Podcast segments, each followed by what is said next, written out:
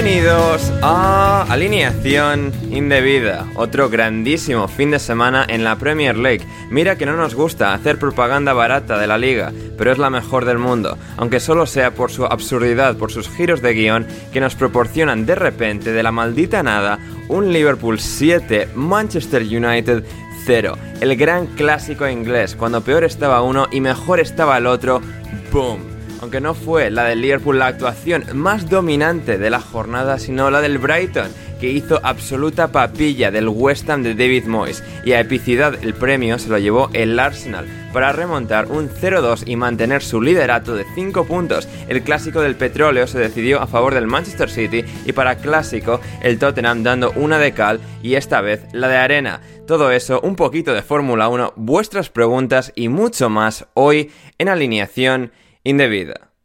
Y para analizarlo todo, hoy se encuentran en el panel tres personas. La primera de ellas es el exjugador del Atlético de Madrid, excompañero de Coque y de Morata, es Rafa Pastrana. ¿Cómo estás, Rafa? ¿Qué tal, Ander? ¿Qué tal, chavales? Eh, pues nada, la verdad que ha sido un fin de semana muy con muchas cosas, eh, mucho diría yo casi sorpresa eh, y mucho resultado abultado, aparte de mucho unocerismo en el día de ayer, que yo como cholista celebro. Así que nada, nada, a, comentarlo y con muchas ganas de, compartirlo con mis contertulios. Efectivamente, efectivamente, Rafa, igual llegamos también a tu regreso a los terrenos de juego, pero eso será más adelante en el programa. Eh, también está hoy aquí Leonardo Silva. ¿Cómo estás, Leo? ¿Qué tal, Ander? ¿Qué tal, a eh, ¿Qué tal todos? Yo estoy muy contento, muy feliz, creo que para cualquier fanático del deporte ha sido una semana bastante interesante, con una remontada histórica, quizás el mejor momento de la historia del Arsenal en el Emirates, y también por haber visto una paliza histórica también el día de hoy con el Manchester United Liverpool y ver el retorno de dos leyendas del deporte, de su respectivo reporte, tanto John Jones como Fernando Alonso, ¿no? Sí, así es, así es. Es una absoluta eh, locura lo que hemos vivido este fin de semana eh, en el deporte. Y finalmente, efectuando tan solo su segunda aparición con la camiseta de alineación indebida, es el productor del fantástico documental de Netflix, que si no habéis visto tenéis que ir a verlo, llamado Los entresijos de la FIFA, es Miles Coleman. ¿Cómo estás, Miles? Bueno, estaba mucho mejor hoy por la mañana. Ah, como hincha del United, yo les hablo con lo que sobra de mi alma, pero bueno, seguimos, ¿no? Así es, seguimos, seguimos, eh, porque hay que perseverar en esta vida, incluso en los momentos duros, en los momentos duros como, como el de este fin de semana, de este domingo, porque duro ha sido muy, muy duro esa derrota, esa derrota del Manchester United contra el Liverpool. Antes de entrar en la materia ya con los partidos, recordad gente, si queréis apoyar a la causa, patreon.com barra alineación indebida, vais ahí, os suscribís a cualquiera de los niveles y apoyaréis a que podamos seguir haciendo podcast de alineación indebida y accederéis a un montón de contenido extra que hacemos todas las semanas, todos los jueves tenéis ahí los programas intersemanales completos. Y ya habiendo hecho la, turra inicial y suscribíos donde sea que nos escuchéis y likes y, y compartid el programa, vamos ya con la jornada de la Premier League empezando por ese partido de Anfield que ha cerrado la jornada de fin de semana, donde hemos visto un partido absolutamente absurdo, absolutamente loco, el gran clásico inglés, un Liverpool relativamente recuperado, se puede llegar a decir, después de, bueno, unas semanas malas, la semana pasada misma estábamos criticando al Liverpool de la penita que dio contra el Crystal Palace y de repente, bajo los focos más brillantes de toda la liga, ha ganado por 7 goles a 0 al Manchester United. Em, Leo, ¿qué ha pasado aquí? ¿Cómo ha ocurrido esto? ¿Cómo es posible? O sea, ¿cómo? ¿Cómo, Leo? O sea, hazme que, lo pueda comprender. Haz que lo pueda comprender. Para que te pueda hacer comprenderlo, quizás debería primero comprenderlo yo. En realidad, este tipo de partidos que son prácticamente inexplicables porque a ver, si bien es cierto, el Liverpool llegaba ya con tres victorias en sus últimos cuatro partidos en Premier League y sin haber recibido gol en ese periodo, eh, de todas maneras la dinámica entre ambos equipos no podría ser más distinta. El Manchester United venía perfectamente de ser el mejor equipo de febrero en Inglaterra y el Liverpool venía de derrota histórica contra el Real Madrid que, ahora ha complicado muchísimo las cosas, pero eh, esto es lo que tiene el fútbol, es lo que pasa cuando tienes un proyecto eh, en construcción, como es el de Eric Ten Hag, que, es lo que pasa, en un momento puede parecer que estás muy cerca de lo que realmente quieres llegar a ser, pero luego la vida, el fútbol y la calidad de ciertos jugadores como Mohamed Salah te hacen darte cuenta de que falta todavía mucho. Particularmente, a mí el partido por unas cuantas razones, específicamente por unas siete razones, aunque no lo vayan a tomar personaje nadie, porque hubiera amado esas siete razones de haber ganado el Manchester United igual. Es lo que me genera la rivalidad consolidada durante tantos años. Y el partido como tal, por el ritmo, por las formas, eh, si bien es cierto que el Liverpool fue apabullante en la forma en la cual pisaba el área, no me gustó demasiado. Sin embargo, hay que decir que, que, los goles han sido fenomenales en su gran mayoría, la paliza ha sido histórica, hemos vivido historia de la Premier League, vamos a recordar para siempre ese partido, y ha, ha permitido posicionar al Liverpool en una posición relativamente favorable respecto a sus rivales Newcastle y, y, Tottenham, que además han perdido esta jornada, porque ahora la gran cantidad de, no sé, especialistas en datos lo dan con por lo menos un 50% de probabilidad de clasificación a Champions League, lo cual está espectacular. Mejor Codigapo, yo creo que hoy nos ha podido mostrar mucho de las condiciones que tiene, las razones por las cuales Jürgen Klopp lo eligió para este Liverpool.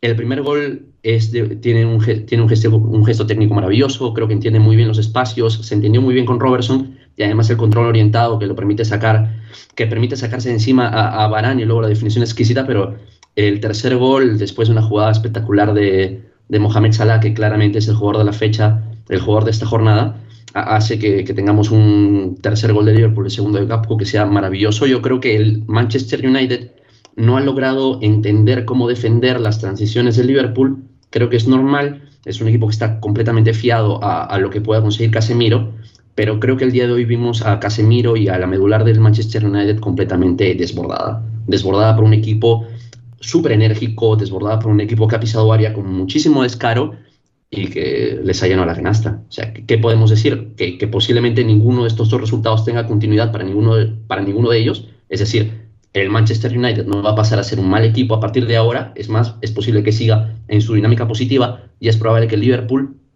mantenga esa irregularidad, sea regular con su irregularidad de la temporada. Así que partido extraño, derbis que funcionan distinto, que funcionan aparte. Muy, muy interesante, pero difícil de explicar dentro de, del juego, más allá de, de, un Manchester United que no pudo controlar las transiciones de un equipo que pisó área y que tuvo muchísimo, muchísimo acierto de cara al arco. Totalmente. Um, Rafa, nuestro amigo Nacho Cervera, nos decía, lo del Liverpool-Manchester United está muy bien, pero lo mejor inglés de este fin de semana es el Aston Martin. Luego llegaremos a eso, pero el día que hoy han vivido Casemiro, Barán, otras grandes figuras del madridismo, igual que Fernando Alonso, ha sido pues como una carrera de Fernando Alonso de los últimos 10 años. Sí, o sea, ha sido algo a lo que evidentemente no, no, están nada acostumbrados. Incluso Casemiro, antes de, antes de que se desatara la tormenta, había metido ese gol tan clásico eh, que ya metió, por ejemplo, pues en la final de la, de la Carabao contra el, contra el Newcastle. Eh, pero bueno, esta vez sí estaba un pelín adelantado. Y justo después del gol de Casemiro, pues como contaba Leo, ¿no? Es que se le se le viene una, se le viene una paliza que, que es difícilmente explicable, ¿no? Pues porque digamos que recibes un gol antes del descanso, que siempre es muy, siempre es muy psicológico, pero luego es que nada más levantas la cabeza del, del, túnel de vestuarios, te llevas otros dos, ¿no? Y además, pues, por ejemplo, los dos goles de Cody Gapco han, han estado muy bien. Y yo creo que, oye, hoy Casemiro yo no le he visto especialmente mal, Barán yo creo que sí, creo que el que salen más fotos hoy son Lisandro con Lisandro y su cadera que sí nos, que, nos bueno, preguntaba que de hecho alguna... eh, Rafa nos preguntaba Lobato debería alineación indebida abrir un GoFundMe para costear la cirugía de cadera de Lisandro Martínez o dejamos que la sanidad pública inglesa haga su trabajo si estuviera aquí Borja, te diría que con la sanidad pública inglesa, pues no, sí. no se puede confiar mucho, ¿no? ¿En la madrileña Entonces, se podría confiar, Rafa? ¿En qué? ¿En la madrileña se podría confiar? En la madrileña sí, porque, joder, con Ayuso pues todo está estupendo. O sea, me refiero, aquí hay mucha quejita, hay mucho tal, pero... Ajá. Pero esto es mucho mejor que Aragón, que Cataluña y que Andalucía. O sea, que... Mucho que, mucha quejita. Aquí Ayuso, para, paraíso, paraíso natural. Y, sí. y, eso, que iba a decir que el otro, al margen de coñas, el otro que salen más fotos creo que es De Gea, ¿no? Está muy desafortunado en, también es que son goles como muy de rebotejos, situaciones en las que De Gea normalmente no reacciona muy bien. Eh, me venía a la cabeza, por ejemplo, el gol ese tan tonto del Everton del día de, de Conor Cody. Sí. Y, y, ese tipo de situaciones yo creo que De Gea no las lee bien y el más evidente yo creo que es el, último gol, el de, el de Firmino. Pero en un par de, en, no sé si es en el primero o en el segundo de Darwin Núñez también le pasa algo parecido. Pero bueno, que a ver, que ha sido un día horrible, pero estoy de acuerdo con, el, con la conclusión que hacía Leo de que, bueno, pues que lo más normal es que esto mm, hoy se lleve en una buena bronca de Eric Tenag, em, pero que sea un, manchón en una trayectoria que en, que en, enero y febrero había sido muy buena, ¿no? Pues los partidos del, los partidos del Barça, el partido del City, o sea que me refiero, lo de hoy es un accidente, es un accidente tocho porque es contra el, contra tu gran rival en un derby, pero no debería despistarles de, lo bien que están haciendo el resto de cosas. Hmm, efectivamente. Eh, Miles, y de hecho, ¿no? Porque ibas la invitación para ti original era para la semana pasada, no pudiste, hubieses venido a hablar de una gran victoria en Wembley contra el Newcastle, qué bonito todo, y de repente aquí estás para hablar de, este partido contra el Liverpool, y es, y es un partido muy extraño, ¿no? Por lo que todo lo que han comentado Leo y Rafa un Manchester United que viene en una dinámica excelente de ganar al Barça, al Newcastle, todos los partidos de liga, dar una sensación de todavía no equipo invencible, pero incluso en los días en los que juega mal, saca resultados, defiende bien, sabe hacer muchas de las cosas básicas muy bien, digamos. Y hoy entre un accidente tras otro ha llevado a un Liverpool que se ha crecido, se ha crecido, le han salido todos los remates, todos los goles que entre comillas no deberían haber entrado, les han entrado también y te quedas completamente aturdido con un, con un 7-0. Sí, no, imagina, eh, si estábamos hablando la semana pasada, sería una persona completamente distinta. Hoy estoy, bueno, estoy un poco en choque porque la verdad, yo antes de ese partido, yo estaba en Manchester eh, esta semana y estaba hablando con todo el mundo ahí y fue, no me acuerdo la última vez que estuve en Manchester y pensamos, tenemos que jugar contra el Liverpool el domingo y vamos a ganar. Todo el mundo pensó vamos a ganar. No había ningún, ninguna duda que íbamos a ganar. Y yo, bueno, les comento cómo yo viví ese partido. Yo tuve la oportunidad de ver a Barça en Camp Nou. Entonces yo me fui para ver el partido. Yo salí y yo iba a ver el resto del partido de Manchester en un bar en, Barcelona. Y cuando llegué, y dijo 4 a 0, yo pensé que era un partido de FIFA o algo. Yo, no lo creí para nada. Pero la, la, verdad es que estábamos jugando contra un, un, animal herido. Liverpool es Liverpool. No, no se convirtió en, en un equipo terrible y todavía hay Sala, hay Codigaco, hay Darwin Núñez. Tienen jugadores increíbles. Hmm. Y cuando cuando me puse a pensar un poco del resultado, si tuviera que elegir un partido para perder entre el partido de Barça, entre el partido de West Ham, entre el partido de Newcastle, habría elegido este. Es terrible perder contra un rival, pero no vamos a ganar la liga este año. Olvídate, no, no va a pasar esto. Y preferiría perder 1 a 0, 2 a 0, pero ese partido no es, no va no va a cambiar la temporada, yo creo, yo espero. Pero eh, duele, duele muchísimo, porque la rivalidad entre Manchester y Liverpool es otra cosa. Y ver Liverpool jugando bien, ver eh, a Liverpool jugando con mucho éxito fue algo muy doloroso para nosotros durante esos últimos años. Y no sé qué pasó. Así se pasa en el fútbol, ¿no? Ahí todo está pasando bien, todo está funcionando, todo está ah, andando en, la dirección correcta y hay algunos días que todo se explota. Fue uno de esos días. Y, pero como, bueno, me repito, estamos en, en la FA Cup, acabamos de ganar la, la, Copa de la Liga y estamos en la Europa League. Entonces preferiría estar en esa situación, pero qué atroz, qué atroz ese, ese resultado. resultado. Sí, sí, sí, no, no, completamente te, te, entendemos, Miles, tienes nuestra total empatía. Y nos decía Jorge Fernández, leo un poco lo que decías, ¿no? Nos, nos, preguntaba, igual lo comentan, pero ¿puede ser este último partido el último punto de inflexión de esta generación del Liverpool o podría ser solo una anécdota dentro del caos? Claro, considerando Em, que el Liverpool, digamos, está haciendo en algunos aspectos una buena temporada dentro. Es decir, no todo es un absoluto desastre. Sí, el equipo ha recibido mucho, tiene muchos problemas, gente que se ha hecho mayor un poco de la noche a la mañana. Pero claro, viendo que los, de los siete goles ha, habido tres dobletes, ¿no? Y además de los tres delanteros, de los tres jugadores que más necesitas que por fin le salgan bien las cosas, ¿no? Porque hemos visto buenas cosas de Capo, buenas cosas de Darwin Núñez, muchísimas, ¿no? Porque Darwin pues no hace más que intentarlo e intentarlo. Y luego Mohamed Salah, ese jugador que realmente esta temporada ha tenido su temporada más, aciaga de, de todos sus años en Liverpool, da esa sensación de que si pueden ya hacer clic y hacen ya clic a partir de esto, que aunque sigan teniendo problemas y muchos que arreglar para volver a competir por una liga en los próximos años, es como que con esta delantera, si consiguen mantener esto, puede ser un punto de inflexión para que, digamos, el Liverpool pueda seguir construyendo mientras van llegando victorias. Yo creo que el Liverpool ya ha empezado un proceso de, no sé si reestructuración total, pero hay un rejuvenecimiento claro de la plantilla y hay una Sí, Gakpo y Darwin, ¿no? Es un poco seguir y, que para ellos sigan, digamos, viniendo los puntos de tres en tres. Y cómo se sienta Harvey Elliott o Conate o incluso este chico que a mí me gusta mucho, que es eh, eh, este chico que viene del Celta, no, no, no, no me la pronunciación, pero que es bastante, bastante bueno, ¿eh? Fuera de bromas, es un jugador con muchísimo talento y, ya se va viendo que, esa es la postura de Jurgen Klopp de cara a esta temporada. Vamos a llegar lo más lejos que podamos. De hecho, es probable que clasifiquemos a Champions League, pero necesito rejuvenecer esta plantilla y por ahí va. Ahora, de, la vieja guardia, de los que ya son un poquito mayores, yo creo que nos quedan Fabiño y Mozalá.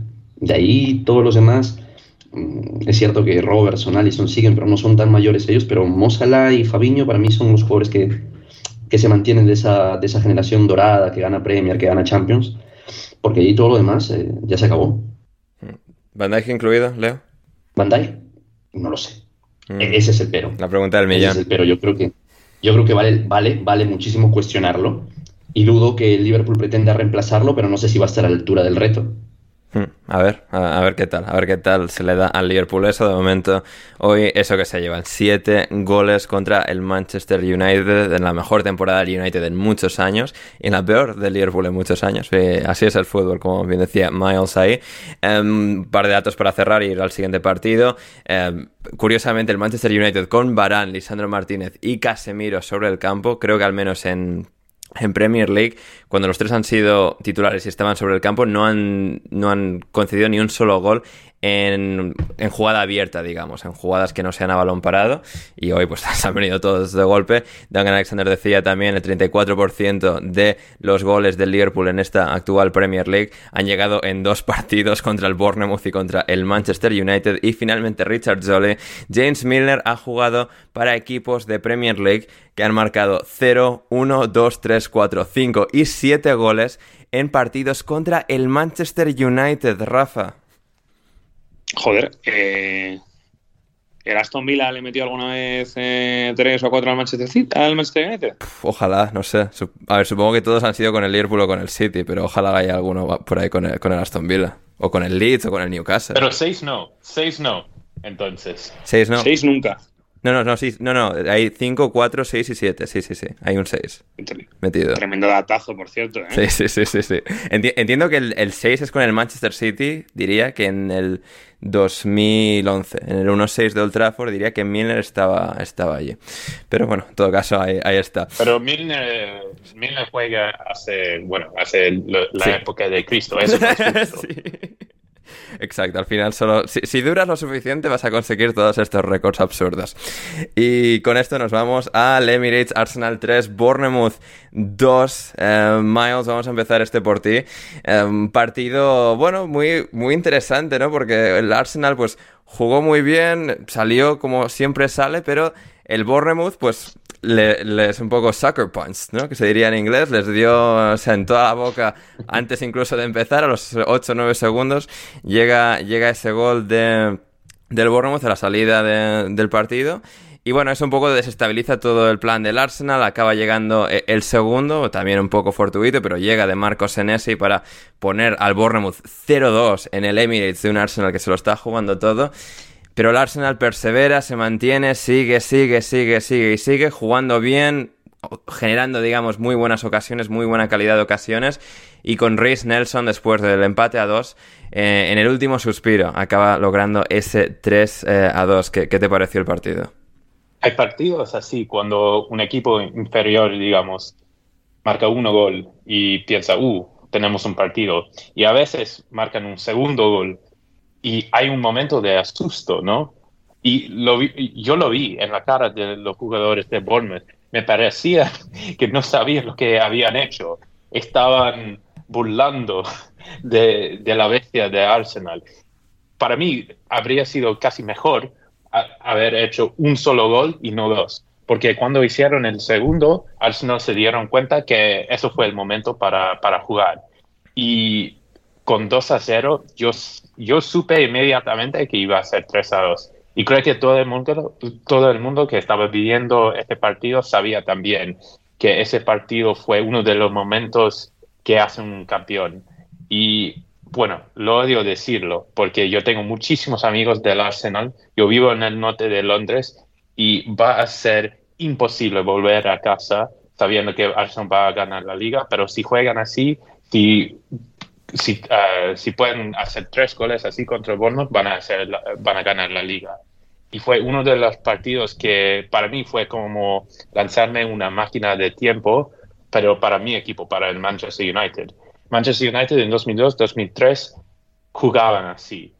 Nunca sabían cuándo iban a perder. No, no existía ese sentimiento que iban a perder y Arsenal jugó así. Y a veces hay jugadores como Reece Nelson. Yo me, me puse a pensar en, en Divo Corrigi para el Liverpool hace algunos años, hmm. que tienen un papelcito en, en, la temporada, pero es un papel que es muy, muy, muy importante y, y casi es mejor que lo llevan ellos, um, no titulares, porque pueden llegar en el momento correcto sin, sin angustia, sin, sin nervios, llegan, hacen lo que necesitan hacer y fue un momento, para mí, de, visto desde afuera, de alivio para el Arsenal. Fue el momento, yo creo que en cinco meses, vamos a decir, eso fue el momento cuando ganaron la liga. Hmm, sí, totalmente de acuerdo. Leo, tú como aficionado, sufridor de tantos años del Arsenal, ¿cómo, cómo, cómo fue el trance de, este partido y, esa, ese colofón tan espectacular, tan extraordinario que fue eh, el gol de, de Nelson? Una absoluta locura. Eh, yo en realidad estaba en mi casa acompañado y no me dio ningún tipo de vergüenza celebrar como un loco el, uno de los goles más gritados en mi vida con certeza y en lo que debe ser el momento más eufórico del Arsenal desde que juega en el Emirates Stadium. Incluso debe haber superado ese gol de, de Danny Welbeck contra el Leicester. Así que... Es verdad, lo, lo recuerda, esa, primavera de 2016, Leo. No, no me hagas pensar en eso. No, no, piensa en Rhys Nelson, piensa en Rhys Nelson. Y, y, y, la verdad, Ander, es que ahí Miles comentaba que al momento del 2 a 0 eh, con el gol de Senesi, uno ya, bueno, podría estar más o menos seguro de que el Arsenal iba a ganar. Yo, con toda la honestidad del mundo, Ander, yo me cagué todo, ¿eh? Yo me, yo, yo me cagué todo. Yo vi al Manchester City a dos puntos. Yo vi al Arsenal puntero perdiendo contra el, peor equipo de la temporada casi con certeza. Y se me complicó la visualización del partido. Por suerte el gol de Thomas llegó pronto. Luego llegó el gol de White. Y, luego de, los amigos de Rafa, ¿eh? los dos íntimos amigos de Rafa Pastrana, Thomas y White. Es increíble, es increíble. Los, los, los, eh, los, favoritos de Rafa Pastrana han empatado el partido contra el Bournemouth y la, fantástico. Pero, pero ¿sabes qué? Yo creo que no hay que, o sea, hay que hablar de Nelson porque es un jugador que posiblemente no tenga futuro en el Arsenal. Y posiblemente si es que tiene futuro a nivel profesional en la Premier League, es por la izquierda, ya no por la derecha, por donde apareció en sus primeros años porque ha perdido primer paso, porque ya no puede jugar más en banda derecha, ya no tiene potencia. De hecho, se le queda muy corto el regate en banda derecha, pero en la banda izquierda creo que el, día sábado tuvo una gran, gran, gran participación de muy pocos minutos. Emil hizo muy poco, es normal por su nivel físico, pero lo de Nelson fue muy productivo, agitó bastante a los rivales, asistencia para White, gol de locura, uno de los goles más gritados de la historia de su club debe ser, debe ser fantástico lo que está viviendo en estos últimos meses para él en, el club, pero también quiero hablar de, un jugador al que normalmente se le pega porque suele fallar a veces en ciertas circunstancias particulares. Aaron Ramsdale, Salvador, ¿eh? E, es precisamente la razón por la cual el Arsenal no perdió el día sábado. Eh, es cierto que puede conceder de vez en cuando sí, en el y, juego y, es curioso, Leo, y ahora te, dejo rematar con ello, que fue, aunque hubo cinco goles, me dio la sensación de que fue un partido de porteros con Ramsdale y Neto teniendo muy buenas intervenciones en ambas porterías. Neto, muy bien también. Hmm. Neto muy bien. La verdad es que sin tener nada, ninguna parada muy espectacular, muy solvente en el arco, pero lo de Ramsdale en los mano a mano es, es de otro planeta. El tipo tiene un tren inferior muy, muy, muy potente. Realmente yo confío en, en cada mano a mano que tenemos es al final, no sé si es el mejor portero posible para el Arsenal, pero sí seguramente es el más afín a, lo que busca Mikel Arteta en, su posición. Y una cosa que nos llevamos, yo creo que de cara a estos 12, 13 partidos que nos falta para que termine la Premier League, es que el Arsenal ya no es más ese equipo pecho frío o débil mental, sino es un equipo que se aferra, se aferra de todas las maneras posibles a, no a la mística, no a meter huevos, sino a lo que entrena día a día con Mikel Arteta. E, es la verdad, yo creo que el Arsenal tuvo todo el merecimiento para llevarse la victoria el día sábado. Yo creo que nadie va a decir que es un resultado injusto el 3 a 2 que se llevó este sábado contra el Bournemouth, pese incluso a, los penales no cobrados, eh, ridículamente. Y, y, eso es lo que me llevo. Me llevo un equipo joven, hambriento, que entrena muy duro todos los días y que por más dificultades que se le presentan están encontrando formas para, para ganar partidos y, sabes que es lo bueno, que ya falta muy poco, falta muy poco. Efectivamente, efectivamente, un par de meses más, Leo. Em, Rafa, este fue el primer partido del Arsenal desde 1986 en el que sacaron un once titular con 11 jugadores que nunca han sido dirigidos por Arsene Wenger. Joder, eh, y fíjate que lleva ya años sin entrenar, ¿eh? Sí, sí, exacto, porque claro, desde el, desde 87-88 luego ya tienes jugadores que posteriormente fueron entrenados por Wenger. Claro. ¿no? Exacto. Y claro, el último que quedaba en pie o que juega esta temporada eh, de los discípulos de Wenger es Shaka, em, que, en esta, ocasión fue, fue suplente. Pero, y lo que decía y Leo, ¿no, em, Rafa? Es el, el hecho de que este Arsenal gana, gana estos partidos, gana este partido contra el Bournemouth y no solo exactamente, digamos, con mucha gente le gusta definir la suerte del campeón o el, digamos, es que el Arsenal ya no sea el Arsenal, sino es a través de jugar bien, porque creo que ese último tramo en el que lo persiguen, hilan muy buenas jugadas, se ponen en buenas posiciones de, remate a través del trabajo constante de, del equipo y de la comprensión colectiva futbolística de, todos y que incluso en los días más tensos consiguen que, salga a relucir todo, todo, todo su buen trabajo y toda su calidad. Estoy de acuerdo, pero creo también que hay un componente importante de suerte cuando el que hace esas cosas es un actor. ah, sí, eso sí, eso sí. No secundario, sino casi terciario, ¿no? Un chico que yo creo que siempre se le ha tenido eh, mucha fe en su recorrido, ¿no? Que tuvo aquellas sesiones buenas en, en Alemania, si no recuerdo mal. Hoffenheim, sí. En Hoffenheim y, y yo creo que era un chico con mucho talento, pero que incluso la gente que, entendía o la gente más del Arsenal en su día decían que tenía más proyección que, que Bucayo. Y claro, Bucayo le ha, adelantado por la derecha, ¿no? Eh, valga la, redundancia. y, pero a mí es un chico que siempre me, siempre me ha gustado, ¿eh? me parece un chico dinámico me, y, me parece buena noticia que de cara a este final de temporada en el que el, en el, que el Arsenal tiene que sacar pues mm, petróleo de cada mínimo jugador que esté en el banquillo, hasta de los que no aportan, sobre todo hasta que se recupere de la lesión Gabriel Jesús, hmm. eh, me parece una muy buena noticia para el Arsenal que sea que sea Rey Nelson el que le da hoy los, los puntos, tanto en el gol como en, como en la asistencia, en el, en el empate. Sí, efectivamente. El, empate de tu amigo Benjamin, ¿eh, Rafa? Sí, muy, llega, llega, muy bien Ben White, ya reconvertido a lateral, o sea que yo algo de razón eh, tenía cuando yo decía que como central creo que estaba sobrevalorado. Vamos. Y, y por eso eh, y por eso el bueno de, de Mikel, que sabe más de fútbol que todos nosotros, pues ha dicho que, donde tiene que estar es en la derecha, pese a que mm, perdamos de vista a Tomiyasu, que yo creo que había sido una de las buenas noticias del año pasado. Hmm pero, pero bueno, al final. también Tomiyasu es, un suplente de los que al final forjan campeones, ¿no? O sea, un equipo como el Arsenal puede tener un defensa tan bueno de suplente, eh, ayuda. Sí, no, no, total, total. Hmm. Y respecto a la de Thomas, que quede claro que a mí Thomas siempre me ha encantado. Lo que pasa que me pasó la factura de, haberse querido ir. Pero a mí me parece, me parece un jugador buenísimo. Dentro de que tuvo, yo creo que no el mejor de los comienzos en, en Londres, pero bueno, ya son tres temporadas y ya, pues igual que le pasó a Rodri, ¿no? Pues que al final el cambio de el cambio de liga para una posición tan demandante como es la de medio centro en, en Inglaterra, eh, pues es evidentemente, pues hay que adaptarse, ¿no? Y, Mm. Pero yo creo que Tomás ya está muy, muy establecido. Exactamente, exactamente. Y, y también el, el propio Rodri, al que hay... um, Rafa mencionaba y dio la asistencia en la victoria del Manchester City.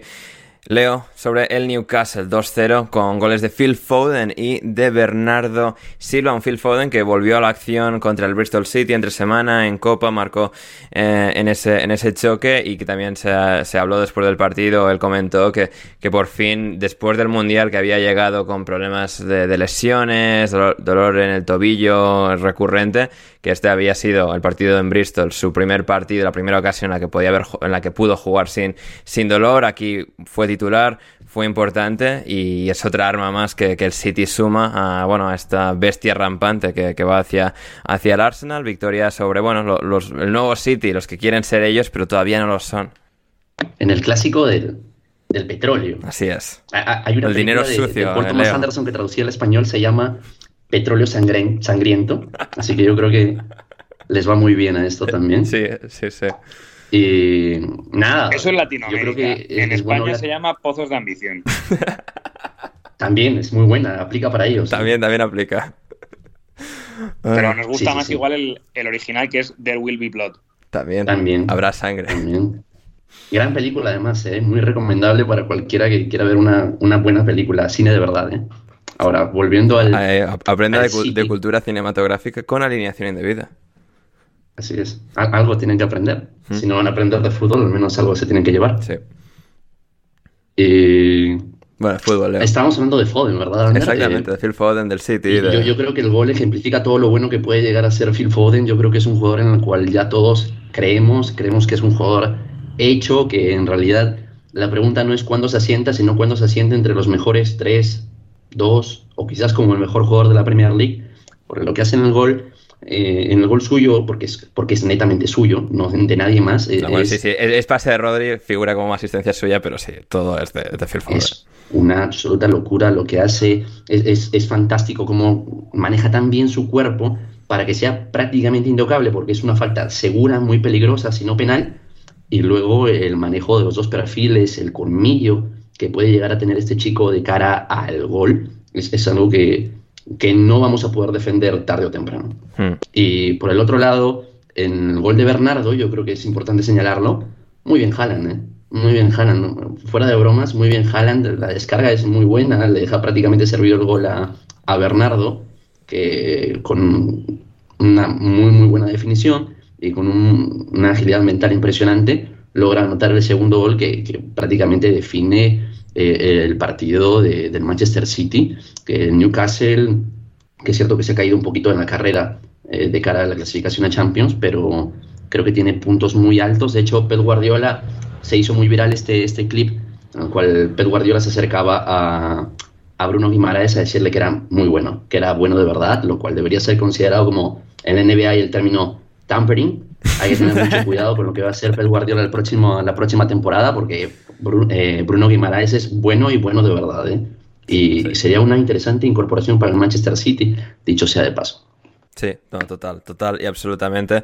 Em, Miles, eh, en cuanto bueno, a, todo lo que envuelve narrativamente a un Manchester City Newcastle hoy en día, el equipo de Emiratos Árabes Unidos, el equipo de Arabia Saudí, las noticias que se han escuchado en las últimas semanas sobre que hay un interés real y muy fuerte de, la corona qatarí, eh, de Qatar, por hacerse con la propiedad de- del Manchester United. Em, ¿Alguna reflexión como alguien que ha tratado con todos estos temas tan, de cerca a través de- del documental Los entresijos de, de la FIFA? Bueno, tal vez sea porque em, perdimos Manchester United, estoy en un, en un mal humor con el fútbol, pero Ajá. ese Petro clásico me, no sé, me, me deja un poco, un poco débil con el futuro de fútbol, porque lo importante es hablar de fútbol, lo que pasó en la cancha, pero fuera de la cancha es, es la historia, ¿no? El que gana recibe Kuwait, imagino, en ese partido. Sí. Y, y bueno, no, eh, eh, el tema es que estamos hablando de dos clubes con mucha historia, con hinchadas impresionantes. Yo cuando yo vi la hinchada de Newcastle llegando en Londres para su primera ah, final en no sé cuántos años, es, es un poco de, te, da nervios, porque te, te, hace pensar, te hace pensar que puede ocurrir en cualquier club y la hinchada no va a desaparecer. Es lo mismo con Manchester. Si lo compra Jim Radcliffe, si lo compra el Estado qatarí, si lo compra yo, si lo compra tú, la hinchada va a llegar al partido como siempre. Y un partido así, Newcastle contra Manchester City, te hace recordar eso. Y, bueno, um, lo que quieren es que hablamos de, del fútbol y imagino que puedo hablar de fútbol. Yo, yo vi ese partido y me impresionó cómo juega City, me impresionó uh, cómo se defiende City, me impresionó mucho a Kanji, está jugando muy bien. Y lo que, lo que me llamó la atención es que De Bruyne, um, para mí, no está jugando bien, su influencia está bajando un poco en la cancha y fue muy relevante, me llamó mucho la atención que cuando salió de la, uh, de la cancha y entró Bernardo Silva, City empezó a jugar muy bien de nuevo y es la primera vez que uno puede decir que De Bruyne no está manejando las cosas como antes. Pero bueno, yo vuelvo un poco al tema de sports washing um, para decir que eso no es normal, ¿no? Tener un club contra otro club y los dos tienen dueños que son estados, eso es algo que, que va a ser mucho más normal uh, en el futuro. Hmm, sí, eh, exacto, ¿no? Y además, en este caso, tan eh, curioso, ¿no? Con, Newcastle, Manchester City, dos, dos, clubes con mucho potencial, obviamente por, por eso fueron comprados por, por esta gente, pero que al final les ha les ha dado esta identidad nueva, sobre todo en el caso del Manchester City, veremos con el Newcastle, pero al final se ha convertido en tal parte del tejido del club que es difícil separar una cosa de la otra, a pesar de que, hombre, eh, por un lado tengas claramente a los aficionados, por otro lo que es la entidad en sí, pero al final todo, todo se acaba eh, entremezclando eh, de manera tan oscura y lamentable, pero bueno, así es el, fútbol actual. Em, y el fútbol actual también, Leo, em, nos dio finalmente una victoria del Chelsea, del Chelsea que ganó 1-0 al Leeds United, alabado sea el señor que por fin, Graham Potter, por fin pudo conseguir tres puntos y, respiramos tranquilos los poteristas por una semana más. Es verdad, es verdad. Mira que este paso por el Chelsea con todas las derrotas y la mala leche que me transmite ese club, es verdad, me ha hecho olvidar que en realidad yo soy poterista a muerte. Claro. Así que es un, es un resultado tranquilizador. Sí, sí, es que ojalá no estuviese Graham Potter para poder reírnos del Chelsea, de Gonzalo, de, o sea, pero es que estamos ahí. No, no sabes cuánto me gustaría, cuánto me gustaría que el Chelsea tuviera esta racha con, no sé, Antonio Conte o José Mourinho, algo así. Así que bueno, es lo que hay, es lo que hay. Nada, nada es completamente bueno siempre. Hmm. Nada, ¿Te, ¿Te, gustó el partido de Joao Félix, eh, Leo? Ah, por, por, por, volver a tener la conversación Joao Félix, hoy que Rafa está, está de nuevo presente. Ah, yo como les comenté en el grupo que tenemos con Gonzalo, a mí me sigue pareciendo el jugador quizás más talentoso de la liga. Hmm. De largo. O sea, a mí me parece que es de lo poquito positivo que, puedes ver regularmente en el Chelsea. Y, más que nada por la composición que tiene el Chelsea como tal, porque sus, dos mediocampistas, tanto Kovacic como Enzo Fernández, son jugadores que no están muy cómodos cuando de espaldas, o de hecho nunca lo buscan. Es cierto que Kovacic tiene una conducción muy potente, muy peligrosa, y que cada vez juega mejor, y es, un portento en, los pases largos, y recupera muy bien el balón, y da muy buenos pases en el último tercio del campo, pero no son jugadores para jugar entre líneas, no son jugadores para jugar de espaldas, y Joao Félix sí. Y a Joao Félix se le está notando la calidad cada vez que puede, al punto de que a mí me parece que es el jugador más productivo del Chelsea. Ahora, que eso sea una buena noticia o que sea un gran mérito es otra historia, pero a mí me parece, francamente, que Joao Félix lo está haciendo muy bien. Hmm. Y eh, fue, fue, curioso el retoque de, de Graham Potter en esta ocasión. Intentó hacer lo que hizo tanto en Brighton, ¿no? Mover piezas, reajustar el 11 con, en este caso, tres centrales, la titularidad de Wesley Fofana, que marcó su primer gol con la camiseta del Chelsea, ante la ausencia también de, Thiago Silva para compensar, pues juegas con, con tres centrales, Loftus-Cheek, carrilero derecho, Ben Chilwell también siendo muy protagonista por la izquierda, Sterling, Havertz, Joao Félix, lo, comentábamos esto también la semana pasada, el encaje tan extraño, tan incompatible, ¿no? De Joao Félix con Kai Havertz. Y este fue un día en el que otra vez casi la, casi la cagan al final, casi les empata Meslier. Ves, digamos, los mapas de ocasiones. El último cuarto de partido, el Chelsea no hace absolutamente nada y es preocupante. Pero se vieron un, par de brotes verdes más, ¿no? Que te hacen pensar, bueno, o sea, quizás esto todavía pueda tener futuro. E, es probable que, este club tenga mucho futuro de la mano de sí, pero digo Potter y tal. Pero a eso iba, o sea, me parece que es probable que haya una relación sólida, o sea, entre Graham Potter y Chelsea, al menos hasta que termine la temporada, porque, o sea, los resultados no se están dando, no están cayendo goles a montones, pero creo que si es que ves los partidos, puedes decir, bueno, hay ciertas cosas que están mejorando, mira que de todas maneras estamos acoplando recientemente a nuevos jugadores, la inversión se está dando. A mí en el Brighton al inicio tampoco es que me fuera muy bien en los resultados, pero tú me has contratado precisamente por el trabajo que hice en el Brighton. Y supongo que de esa manera se sujeta. Y entiendo yo que Todd Welly no quiere cagarla más. Así que supongo que no va a tocar mucho eh, hasta julio, agosto, cuando, no sé, eh, le diga a Graham Potter que quiere jugar 4-4-5 y Graham Potter se cae de risa en su cara o algo así. Así que a, mí particularmente me parece que yo, yo, esperaría, Leo, que, o sea, ya que está en todos los partidos, eh, el bueno de Todd, que ya haya visto que son 11 jugadores por equipo. Ojalá, ojalá, o, o, en algún momento le sale con que, oye, ¿cuándo entran los equipos especiales la parada? Cosas así. ¿Por qué no fichamos a War Pros? Sí. A War Pros claro, como, como, bateador designado, como bateador designado, por ejemplo, haciendo el paralelismo con el béisbol. Sería interesante que lo proponga, ¿eh? Sería interesante que lo proponga.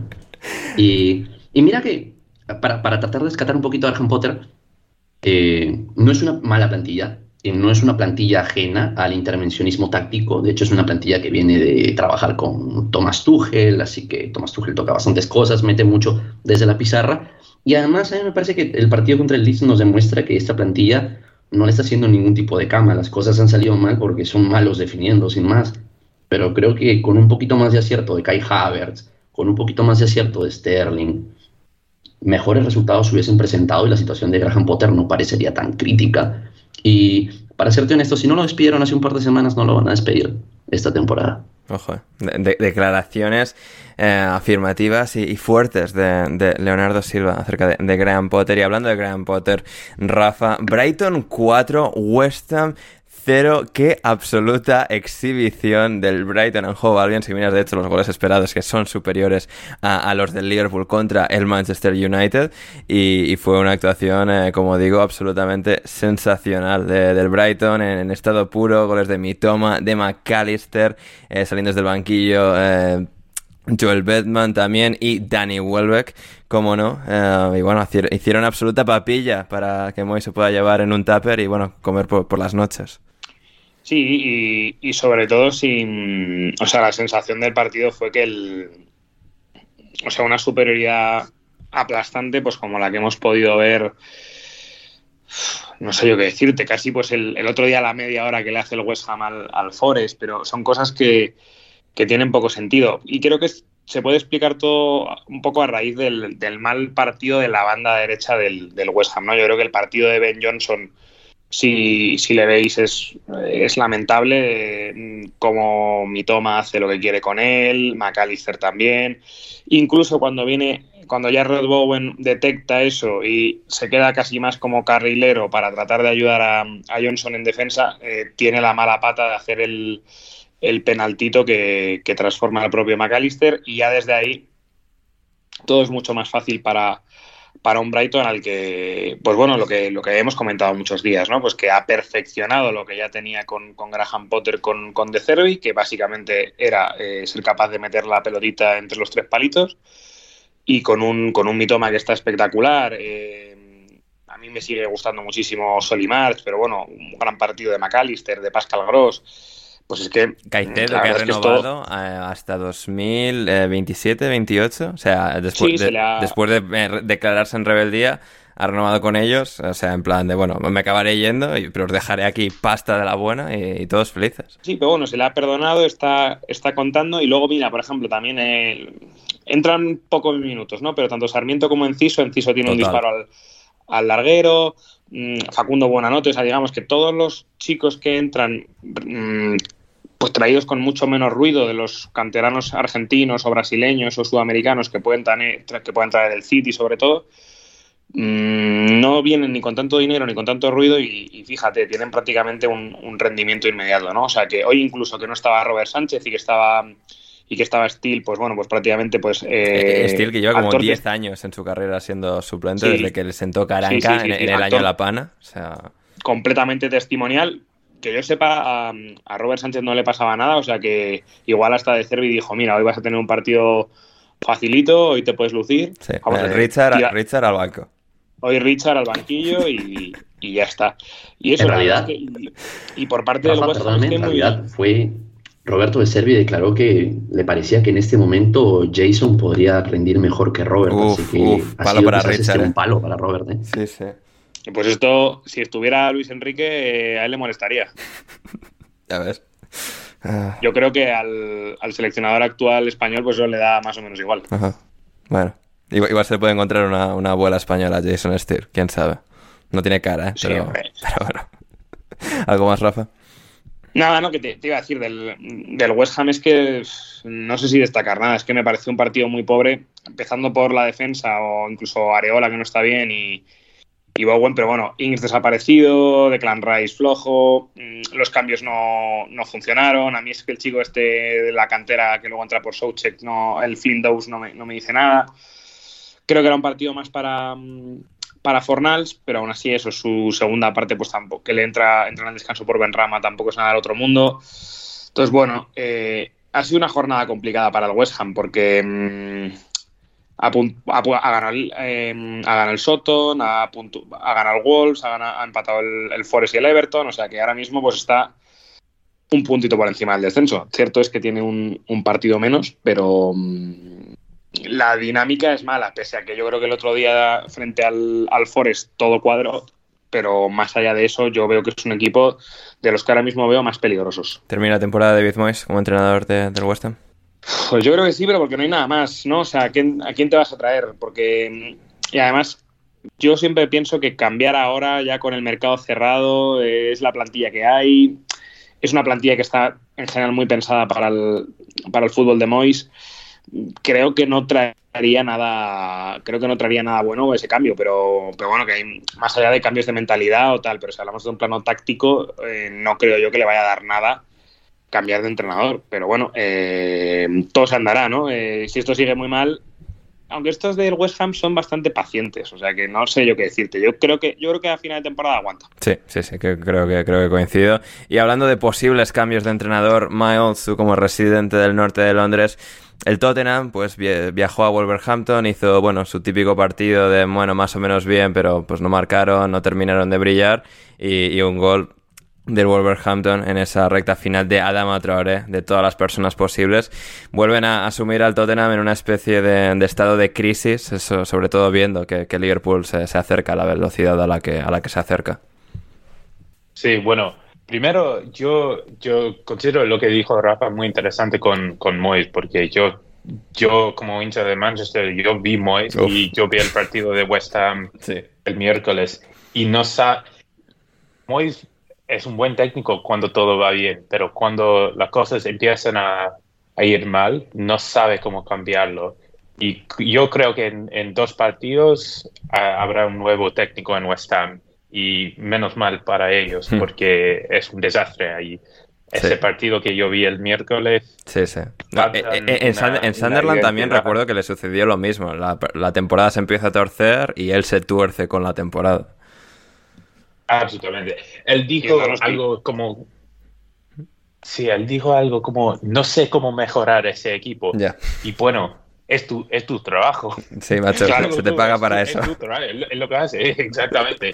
Y bueno, Tottenham es una situación bastante extraña porque es un, es un coche sin conductor por el momento.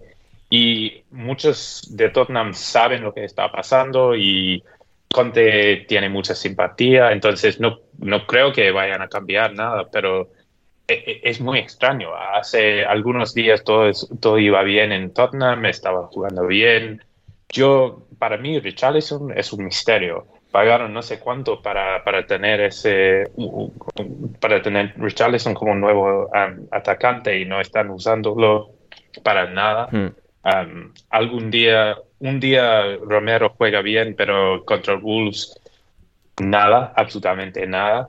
Y para mí lo que, lo que necesita Tottenham es, un, es una espina.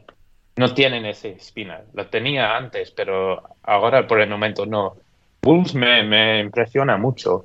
Lopetegui es, es un buen técnico, sabe lo que está haciendo. Diego, Cosma, Diego Costa, no, que, no sé qué hicieron con la, el Diego Costa real. Tal vez está en Brasil.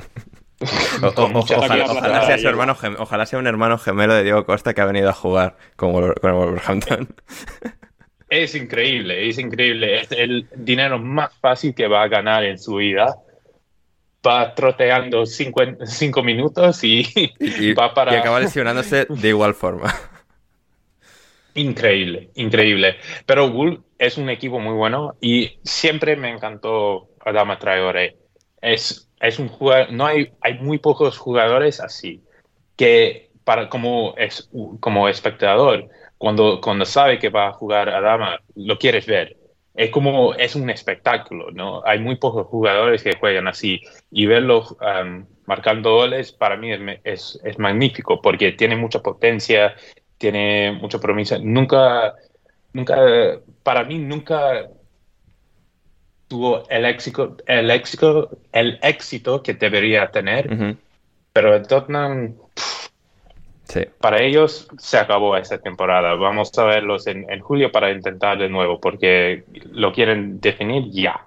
Sí, sí, sí, va a ser interesante. Y, a diferencia del West Ham, el Tottenham este próximo miércoles va a tener ese, ese día del juicio final contra, contra el Milan, el partido de vuelta de, de los octavos de la Champions League.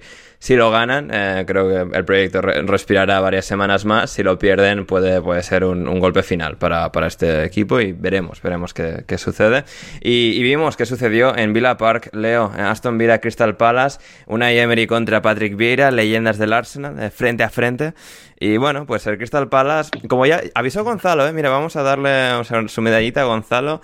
Crystal Palace hace un par de meses ya nos decía que mm, mal le, transmitían malas sensaciones y sí que es un equipo extremadamente acartonado, eh, sobre todo en esta temporada sin, sin Conor Gallagher. Tuvieron sus momentitos, sus flashes, Olise, pero al final son, son jugadores todos los entre comillas, buenos que tiene el Palace y luego tienes a gente como pues Nathaniel Klein o Ducuré expulsándose o Jordan Ayeo que es un defensa que juega de, delantero porque algo muy curioso con Jordan Ayeo es que tiene las mismas métricas que tienen los defensas en cuanto destaca en, las que destaca, digamos, en las facetas del juego, perdón, facetas del juego en las que eh, destaca, es como pues una especie de, defensa, de destructor que juega en ataque.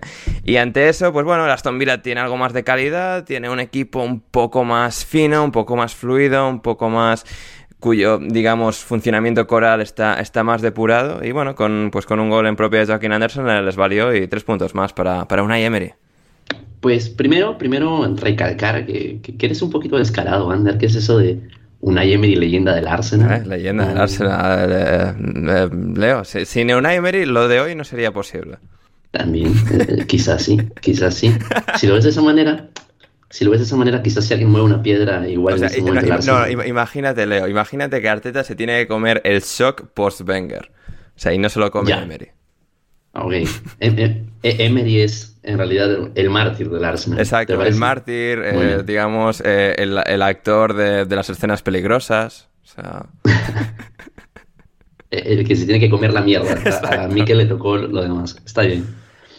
Bien, coincido, coincido contigo, coincido con Gonzalo. Claramente las buenas sensaciones del Crystal Palace de la temporada pasada hoy ya no están. De hecho, el mejor jugador de la temporada anterior tampoco pertenece más al, al Crystal Palace y de hecho se ha devaluado feamente.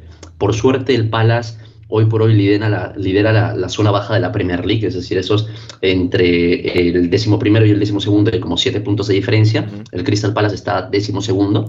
Entonces, de haber perdido quizás algún par de partidos más, hoy por hoy estarían muy complicados en la lucha por mantener la categoría y quizás esta temporada discreta, porque es discreta, ponga en riesgo el trabajo de, de, Vieira de cara al inicio de la próxima temporada. Y hay otra cosa que tú mencionabas, que tenían, el Aston Villa tenía mejores jugadores o quizás la palabra que estás buscando es que tenía mejor entrenador, porque, porque sí, sí, sí. Yo, yo, quiero mucho a Vieira, pero ahora mismo, y no sé si es más la plantilla, hasta qué punto limitaciones del propio Vieira, pero con Emery es que el Aston Villa también lo comparas con, Gerrard, es un equipo tan funcional, tan, digamos, efectivo con lo que sabe hacer, que, bueno, pues te, deja ese, sabor de boca bueno siempre. El, gol de, el gol de Aston Villa es un lindo autogol, ¿eh? Es un lindo autogol porque sí. McGinn, mira que no es santo de mi devoción, creo que de nadie es. Pero ha hecho un par de cosas bien en este partido y de hecho cómo, cómo logra lanzar a, a Matty Cash eh, es, es, fantástico. Ahí se ve trabajo, se ve entendimiento entre el interior y, y el lateral, porque Cash llega con muchísima potencia, se incorpora muy, muy, muy bien da un centro peligroso que termina lamentablemente para el Crystal Palace en un autogol de, de Andersen, un autogol de, de, los que me gustan. Aparte, buen día está muy bien porque creo que está dotando a, Watkins, que es verdad que Watkins hace lo que puede, pero está dotando a Watkins de oportunidades de gol. Así que mm, con lo poco, con lo poco o mucho que tenga el Aston Villa, creo que están jugando al mejor nivel posible y eso es claramente mérito de, de la leyenda del Arsenal, del mártir de, del Emirates. Una Emery. Efectivamente, efectivamente. Y en el Southampton Leicester tuvimos también una victoria por 1 a 0 del equipo local de estos partidos que le gustan a Rafa de un Southampton sufriendo la segunda parte porque bueno, todo, toda ocasión tuvo la camiseta del Leicester City. Pero bueno, al final con, con Carlos Alcaraz, con, con Charlie, con, solo 19 añitos, los que sea que tenga este y no el de tenis, eh, Rafa, eh, el Southampton de Rubén Seyes eh, logró tres puntos de, de oro puro. Sí, la verdad es que, a ver, eh, sería engañoso decir que fue un gran partido del Southampton, pero, pero más o menos fue un partido efectivo, ¿no? Consiguen eh, provocar un, un, penalti que lo falla James Ward-Prowse, ¿no? Que él hubiera preferido que en vez de 11 metros pues hubiera estado a 16 o 17 para poder tirarlos de fuera del aire. Claro. Pero pese a eso, el Leicester, digamos que no se viene especialmente arriba porque el, el, gol es prácticamente en la jugada siguiente, ¿no? Que es una muy buena combinación entre, entre Che Adams, y, que hace muy bien el movimiento, y el al pase Rubén Alcaraz, que define muy bien. Y el partido, honestamente, yo creo que se define en, en, el, en el delantero del Leicester, ¿no? O sea, el partido de Ige Nacho tiene tres cabezazos francos que los tres ni siquiera van a puerta. Que, que, claro, que son muy, muy difíciles de defender, de, de defender para cualquier apóstol de, de Nacho, porque es que son ocasiones súper, súper francas ante un portero que, lo hemos comentado muchas veces, que se hace muy pequeño, es decir, que prácticamente te lo pone más fácil. Y ni aún así, ni aún así ha podido encontrar portería, porque esa es, esa es la realidad, ¿no? Al final, ninguno de los tiros a puerta del, ninguno de los tiros del, del Leicester van a puerta. Dicho lo cual, con una cantada de Bazunu en la última jugada está a punto de empatar eh, eh, Harry Soutar que, extra, eh, que pega la, el, el, balón en el larguero, mm. pero ya otra salida de Bazunu a, a, totalmente a por uvas que, que le podía haber hecho mucho daño al, al Soton, porque al final pues parecía que estaba un poco más desconectado que los otros de la lucha por el descenso, pero mira, ya está con 21 puntos, es decir, está únicamente un punto por debajo del, del Leeds United, que es el primero que se salva a día de hoy. Y, nada, pero bueno, es que es eso. El, el, Leicester yo creo que no juega mal. O sea, es un buen partido, por ejemplo, de Madison. Defensivamente yo creo que estuvo bien nuestro querido amigo, el actor secundario Faes. Eh, estuvo sorprendentemente bien Danny Ward, aparte del penalti. Yo creo que estuvo dando bastante tranquilidad pero, pero bueno, se toparon con que les falta muchísima concreción, ¿no? Incluso cuando entra Bardi los 20 últimos minutos, pues ya tampoco tiene eh, tanta claridad de ocasiones como las que había desperdiciado Nacho, ¿no? Pero, pero bueno, es una situación complicada la del Leicester también, porque eso, mm, había pillado cierta rachilla que podíamos decir, ah, mira, ya van mejor, pero es que otra vez están con 24 puntos. Y bueno, lo leí esta tarde en Twitter, no sé a quién, de que la pelea por el, por el título, por Europa, estará muy interesante, pero la pelea por el descenso va a estar muy, muy, muy reñida, porque, vamos, como estamos viendo ahora mismo, hay en un, en un puño, en, seis puntos hay, hay, hay, ocho o nueve equipos, o sea que parece esto la pelea por los playoffs en, en Championship, o sea que nos lo, nos lo pasaremos bien estas 12-13 jornadas que quedan. Absolutamente, ¿no? Y eso también lo quería recalcar porque este año no tenemos ni un solo equipo eh, de, descolgado. Es decir, el Bournemouth el Southampton podrían haber sido ese equipo y, digamos, está comprimido de, desde arriba hasta abajo y eso es algo eh, no, y yo creo que el, de, de, ver. El Bournemouth, a la que ha recuperado a Neto y con sí. los fichajes de invierno, Exacto. está mejor sí, y, sí, se, y, se, vio en el, y se vio en el Emirates. El Soton, yo creo que con el cambio de, de entrenador y con, con, el trabajo de Rubén, yo creo que está, está mejorando, porque hoy la, la realidad es que tiene, hacen su partido y lo, lo hacen bien. El Everton, que también habíamos hablado de él, eh, es el que va dejando un poco más eh, dudas después del primer y fulgurante partido de Sondage con el Arsenal. Y luego es que el resto, bueno, es que tampoco son equipos malos, malos, ¿no? Ni el Leeds, ni el West Ham, ni el Leicester, ni el Forest, o sea, todos tienen sus días, ¿no? Entonces, va a estar complicado. Mm, sí, sí, va, a estar complicado y a, ver, a ver quiénes son los tres que se van y todos los demás que se salvan. Y nos queda un último partido de la jornada Premier, Miles, que en este caso fue el empate a dos de, hoy domingo entre Nottingham Forest y Everton, dos equipos, bueno, de, grandes glorias pasadas, ambos campeones de, de, cosas importantes en los 70, en los 80 y que bueno, ahora luchan por eludir ese descenso, un Nottingham Forest que por su parte al final está consiguiendo producir una muy buena temporada a pesar de haber fichado a la mitad de todos los jugadores eh, profesionales del fútbol europeo. Y, luego bueno el Sondage con, el Everton sin delantero que esto bueno dificulta mucho el plan de Sondage en general. Jugó de Gray no, no, lo hizo mal. Empate a dos dos equipos ahora mismo pues muy muy parecidos eh, el uno del otro. Sí, no, un partido muy interesante esto. Yo hablo como exjugador de Nottingham Forest, como todos en ese podcast aquí yo podemos decir que podemos decir que Nottingham está jugando bastante bien. Yo, yo creo que tienen suficiente para, para estar en la Premier League el año que viene. Y yo creo que, bueno, Everton eh, me, confunde muchísimo porque tiene jugadores buenísimos. Yo creo, yo veo ese, bueno, si, si Everton va a la, a la, a la Championship, habrá muchos jugadores que van a, a buenos clubes si yo tuviera, bueno, si, si yo tuviera, no sé, Gray en mi equipo, estaría muy contento. Hay, hay jugadores buenísimos. Hay, hay Tarkovsky, juega muy bien, es un defensor que sabe defender muy bien. Mikolenko, que no jugó ese, ese juego, el, eh, ucraniano, juega muy bien. Para mí hay algunos jugadores que están jugando súper mal. Por ejemplo, Iwobi no sé qué está pasando con él. Hace algunos meses fue muy impresionante, pero ahora no tanto. Pero lo, más, lo más extraño para mí es que Everton no está jugando como un equipo de Sean Dyche. Con Sean Dyche uno sabe lo que va a pasar, uno sabe lo que quiere hacer. Organizado, defensivo, un plan táctico muy fijo. Pero ese equipo de Everton no está haciendo eso.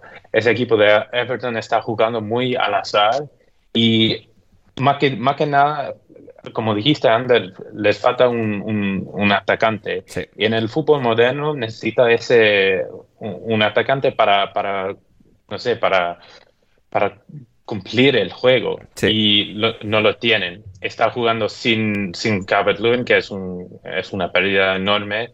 Neil Mope, que me gusta, me gusta su estilo de jugar, pero no sabe definir el partido en ese partido jugaron con, con Gray. Me gusta mucho Demary Gray, pero no es un número 9, ¿no? No, va a hacer, no va, a marcar 20 goles cada temporada. Entonces es lo que les falta y para mí estoy de acuerdo con, con ustedes, chicos, que, que, dicen que es un, el descenso va a ser muy abierto esta temporada, pero para mí Everton no, no creo que tengan suficiente para sobrevivir esta temporada y eso es, ah, bueno, es, es, un problema, es un problema en un número. El número es número 9. Les falta un número 9 de verdad. Sí, no, totalmente. Y si el Everton desciende, pues ahí habrá buen contenido más. Hay que llamar a Netflix y hacer un documental sobre el drama de, del Everton en, segunda división. Em, Rafa, muy brevemente. No tengo paciencia para eso. ya, ya, no, ya, me puedo imaginar. Eh, Rafa Brennan Johnson, dos goles. Em, bueno, hay que no está Borja para, bueno, así un poco darle una palmadita en la espalda a, la estrella del Forest. Sí, que em, incluso nosotros lo habíamos dicho aquí, ¿no? Que su primer tramo de temporada había sido pues francamente decepcionante tanto para lo que se esperaba de él como para el esfuerzo que había hecho el Forest eh, para renovarle y poder tenerle en esta temporada en, Premier, pero bueno, pues al final con, este no sé si lleva ya 7, 8 goles, que bueno, ya es una cifra pues más o menos respetable en Premier. Y, la verdad que la sensación del Forest fue un partido de, muy de menos a más, ¿eh? porque al final las, la sensación del partido es que si igual dura cinco minutos más, que eso es una cosa en la que estoy muy de acuerdo con Miles, que antes tú sabías que un partido de estos se te ponía por delante un equipo de Sondage y te las ibas a ver y desear para poder sacar algo, ¿no? Y aquí, sin embargo, con la sensación del 2-2 es que los, los, minutos posteriores eran más de 3-2 y de que llegase el, gol del Forest. De hecho, hay uno, hay eh, un tiro bastante bueno de, de Bernard Johnson que se va muy poquito por encima. Eh, no recuerdo si hay también una contra que empieza bien Felipe, que la trezan entre, entre Gibbs White y también está cerca. O sea que se le pudo haber hecho, se le pudo haber escapado todavía más al, al Everton y irse más dañado de lo de hoy.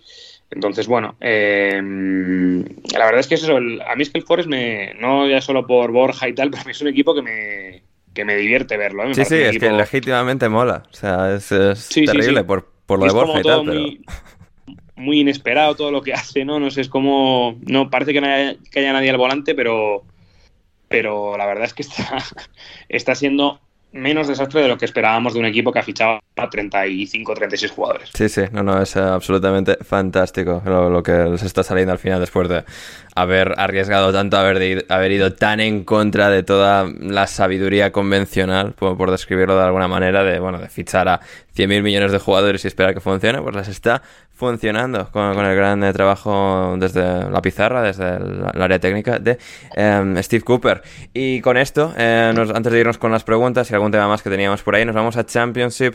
Eh, Rafa, tu, tu, momento de, de, gloria en este programa, un par de minutos aquí para hablarnos de que, eh, bueno, el Burnley, por ejemplo, fue a, a Blackpool y, bueno, pues tuvimos unas bueno, pues una especie ahí de, de, de, choque cultural, ¿no? El Blackpool de Mick McCarthy contra el Burnley de, Vincent Company, eh, no sé, los, los picapiedra contra, yo que sé, Ben Ten o alguna cosa así, era esto.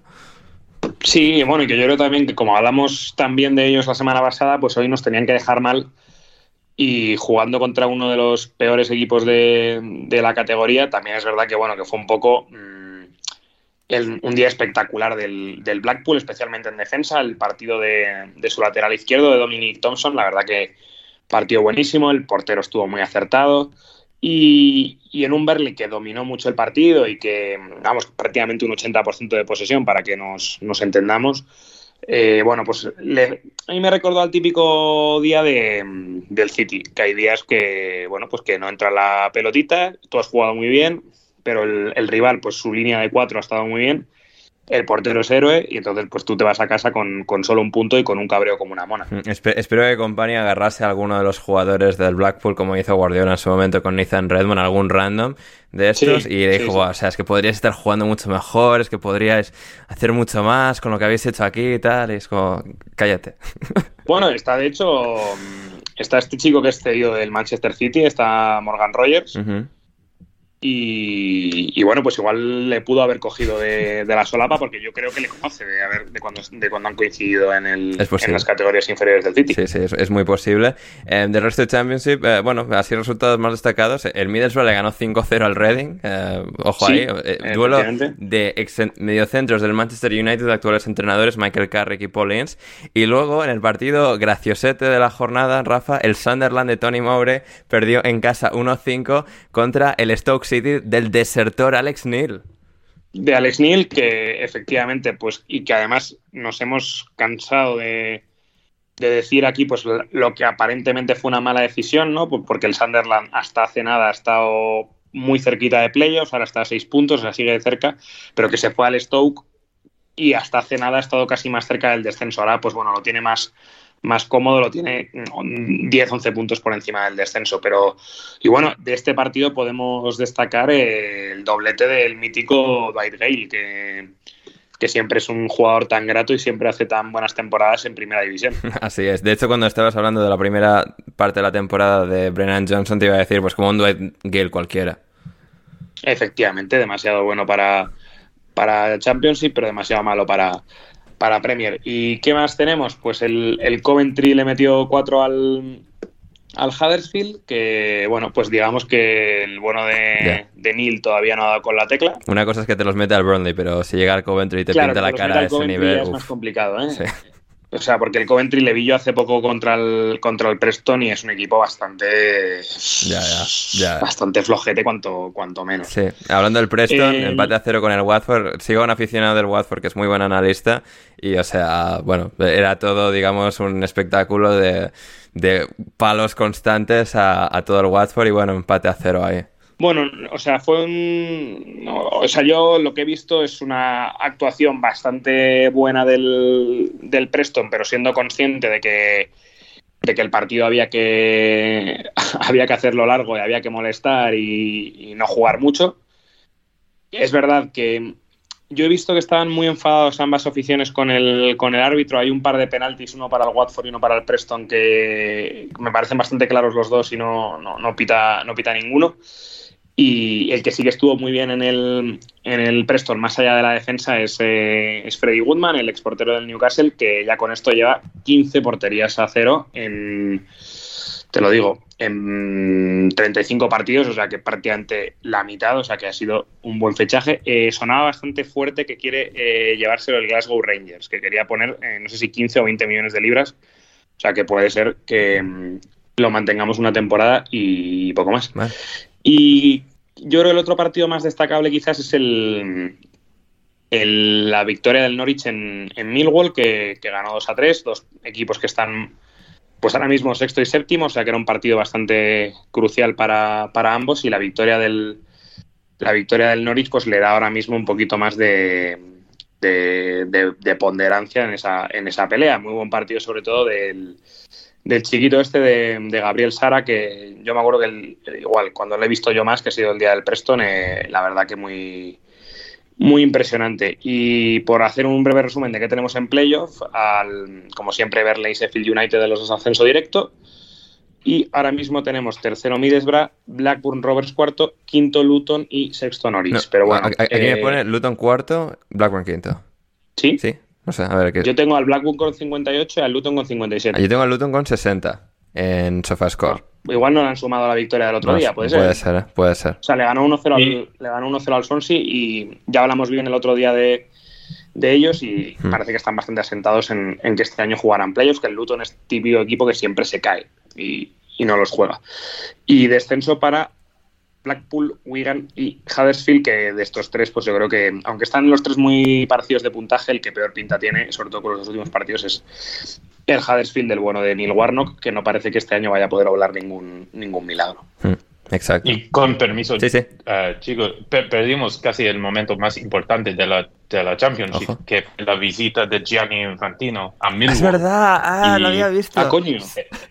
Sí. Eh, Eso es mi trabajo como productor de FIFA Uncovered, necesito hablar de eso. Sí, sí, sí, no, no, o sea, eh, para- explícanos, porque no lo enten- o sea, no ente- no- bueno, nadie entendió nada. ¿Qué hacía? Claro, yo, yo es que no lo No, sabía no porque entiendo como, tampoco. Sí, sí. como ha sido el, el- el encuentro legal de la FIFA de este año en México, que era este fin de semana, no he entendido muy bien por qué, qué hacía Jenny Infantino ahí, porque primero estaba en México, entonces no, no, no he entendido nada. Eh, lo que haría yo si fuera presidente de la FIFA, iría de- directamente de México para Millwall. Es lo que haría yo, es el partido más importante. Sí, sí. Lo que me, me da gracia de todo eso, que ustedes saben cómo es la fama de, de Millwall en Inglaterra. Sí. Tienen esa canción que es a, a nadie le gustamos. No le gustamos a nadie, no- todos nos da odian, somos Millwall.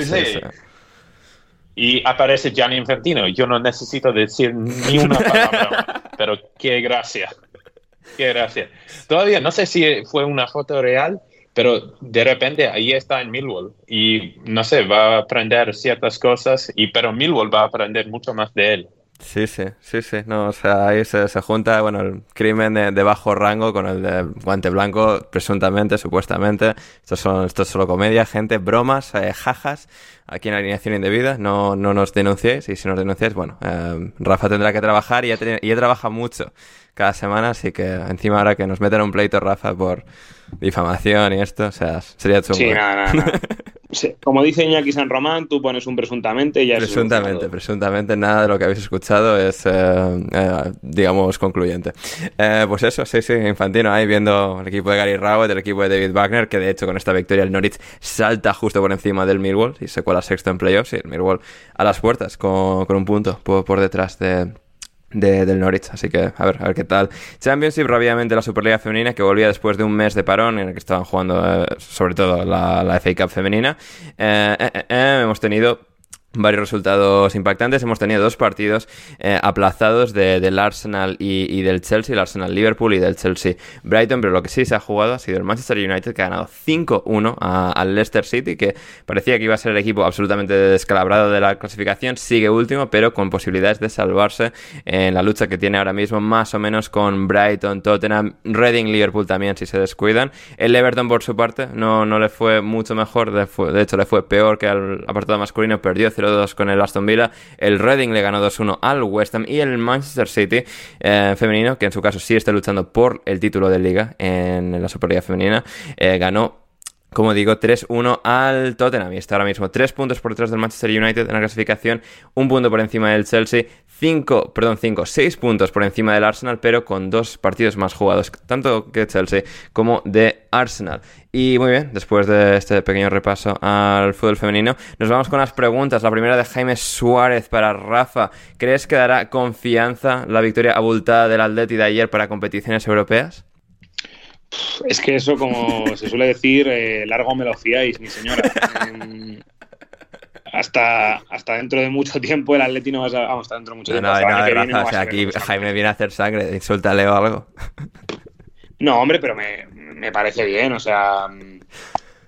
Ellos tenían un partido con el equipo bueno de la, de la ciudad de Sevilla, no han podido pasar del empate y nosotros, evidentemente, pues al equipo malo pues hemos metido seis, pero a ver, es que, no, es que la temporada del Atleti es muy rara, entonces tampoco. Yeah.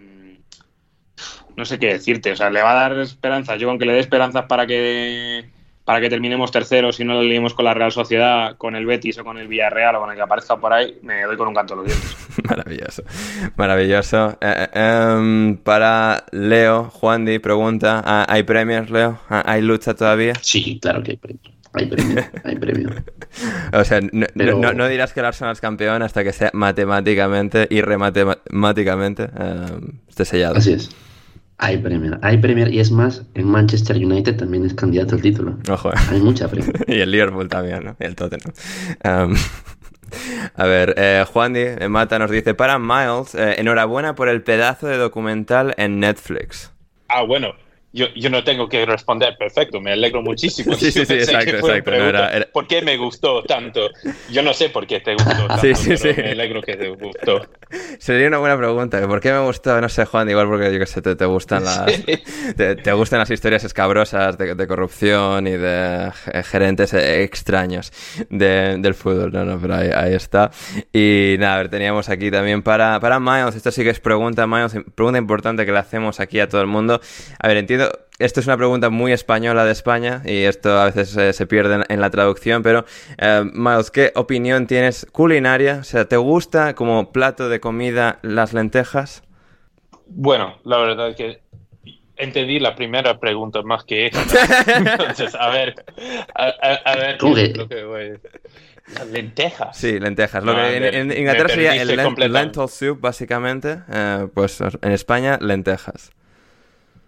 Eso entendí, pero yo pensé que era una broma. No, es, es, es, una, es una broma recurrente que un... tenemos que hacerle a todo el mundo la, la misma pregunta. Eh, cuando viene alguien nuevo ah, al podcast, bueno, sí. tenemos que hacerle la pregunta. Sí.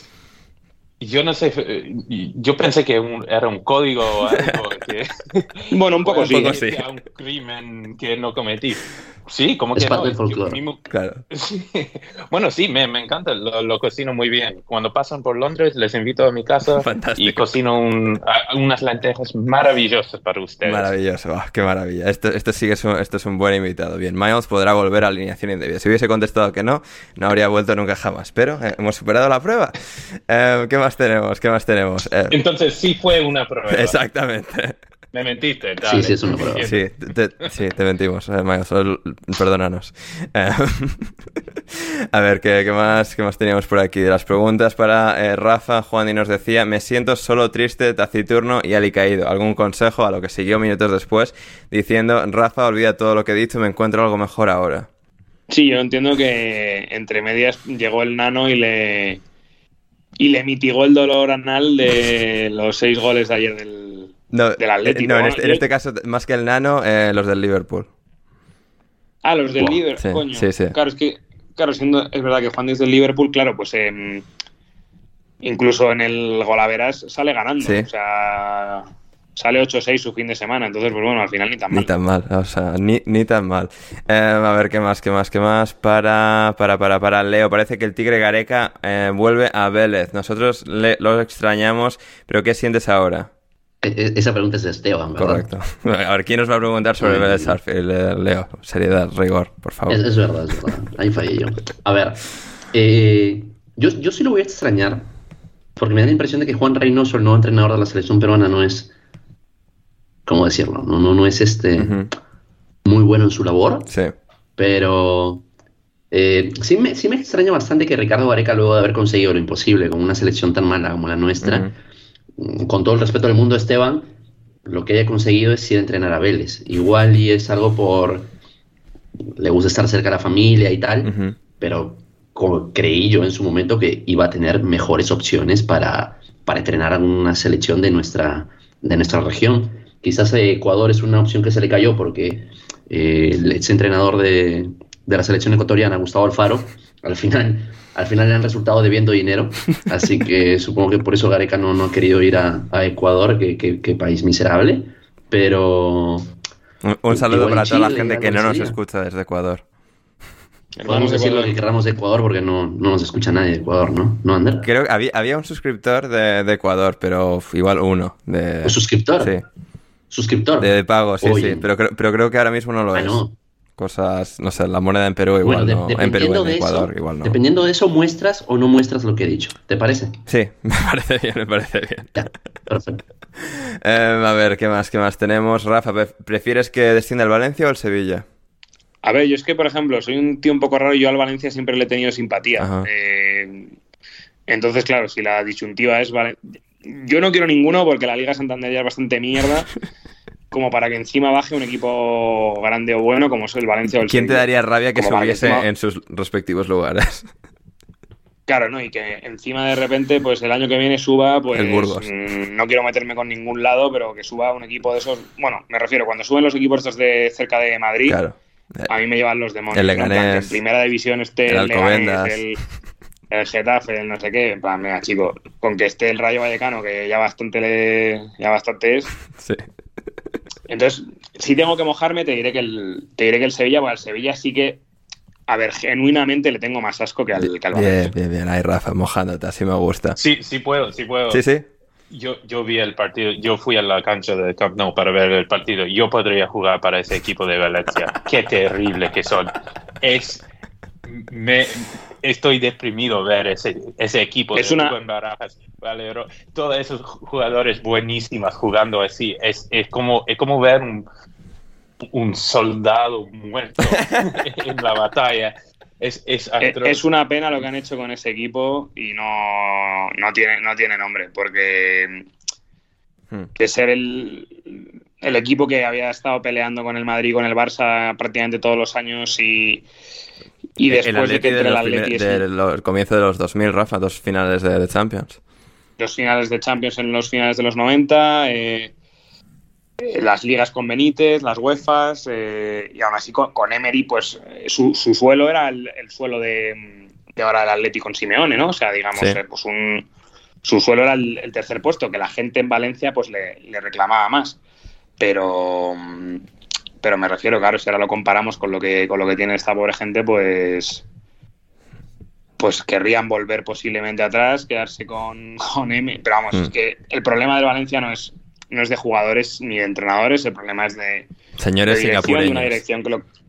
Claro, de unos dueños que lo que quieren es pues despatrimonializar el club y venderlo. Entonces, pues eh, hasta que no lo tengan en segunda, pues no lo van a lograr. Entonces, eh, es una pena, pero pero es como están actuando. Mm. Eh, Miles, eh, se viene documental sobre Peter Lim. Eh, ¿Hay planes para eso?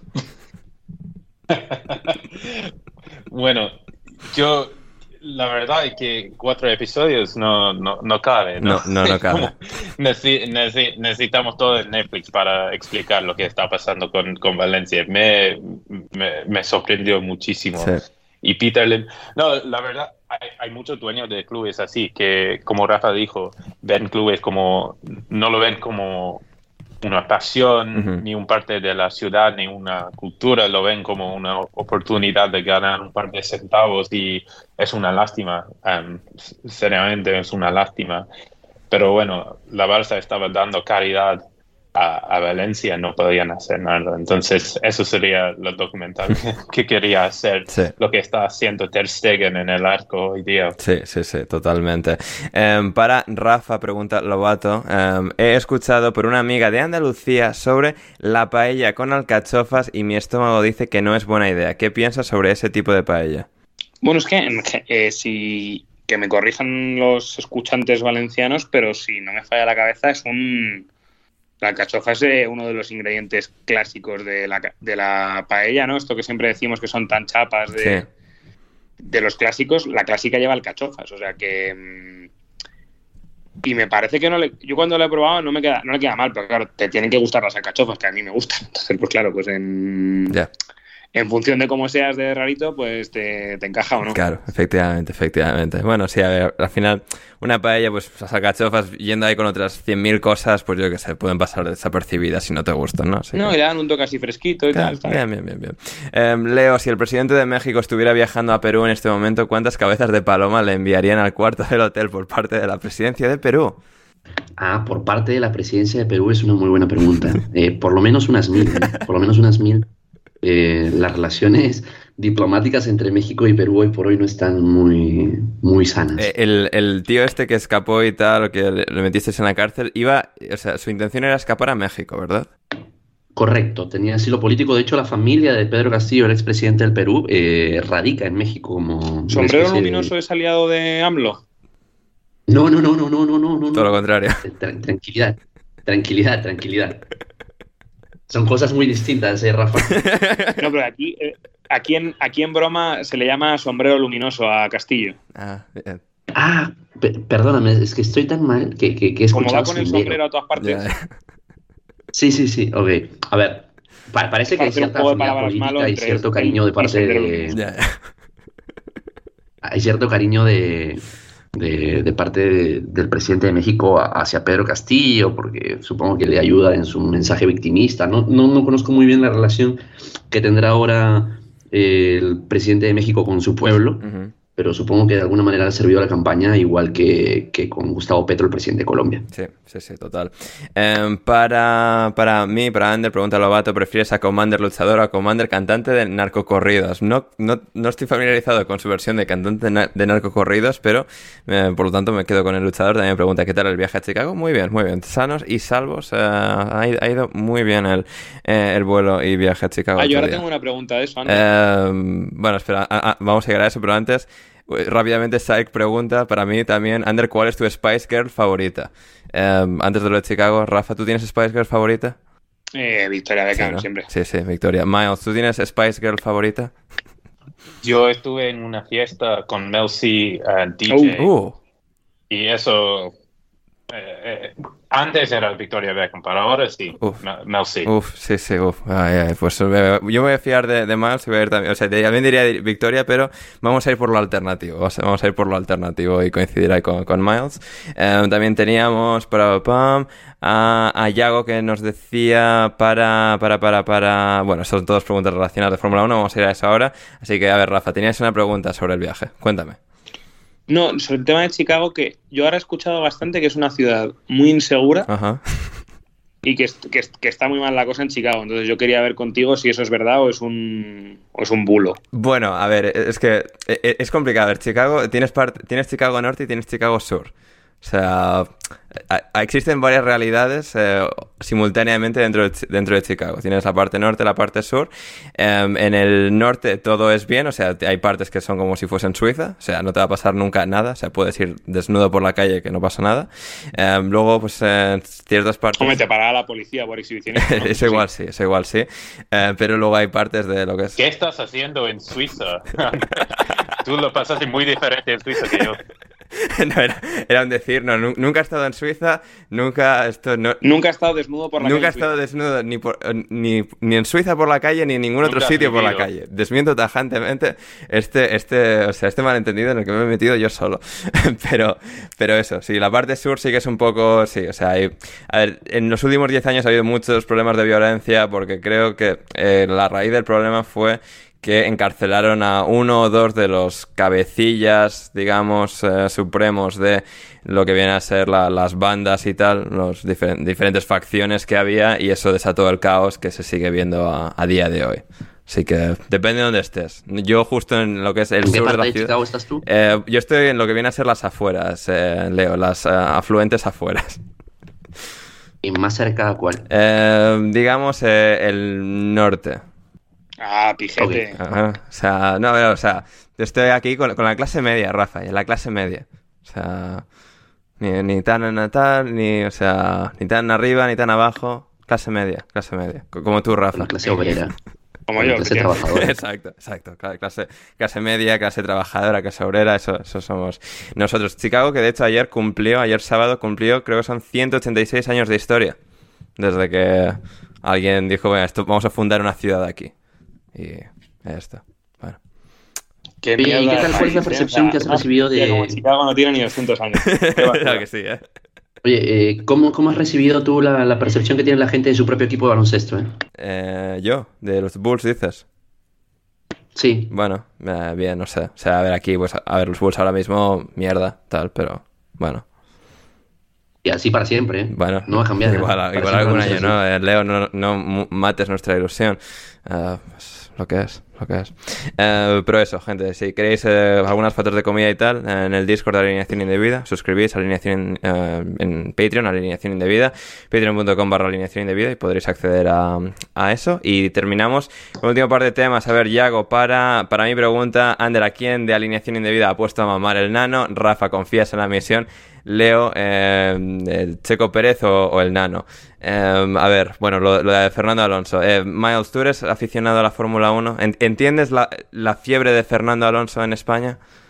Lo entiendo espiritualmente, pero eh, ah, ah, bueno, prefiero hablar de Messi de los Spice Girls en vez de Fórmula 1. Mis disculpas, señores. Yo sé que hay Entendible. coches y que van muy rápidamente y ya está. Sí, sí, sí. Sí, sí, no, no sé, se, se entiende eso, Miles, pero sí, a, a nivel cultural, eh, hoy era, era un día para sentirse muy español, Rafa, como el, el vídeo de Alfredo Duro. Eh, hoy la gente, eh, El polo. el polo, El polo de la el selección. polo de España.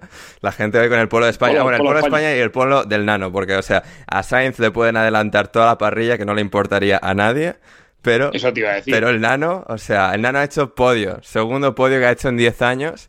O sea, el Aston Martin Suta, eh, pues, Lo que se conoce como el, el nanopodio, ¿no? el nano podio, efectivamente.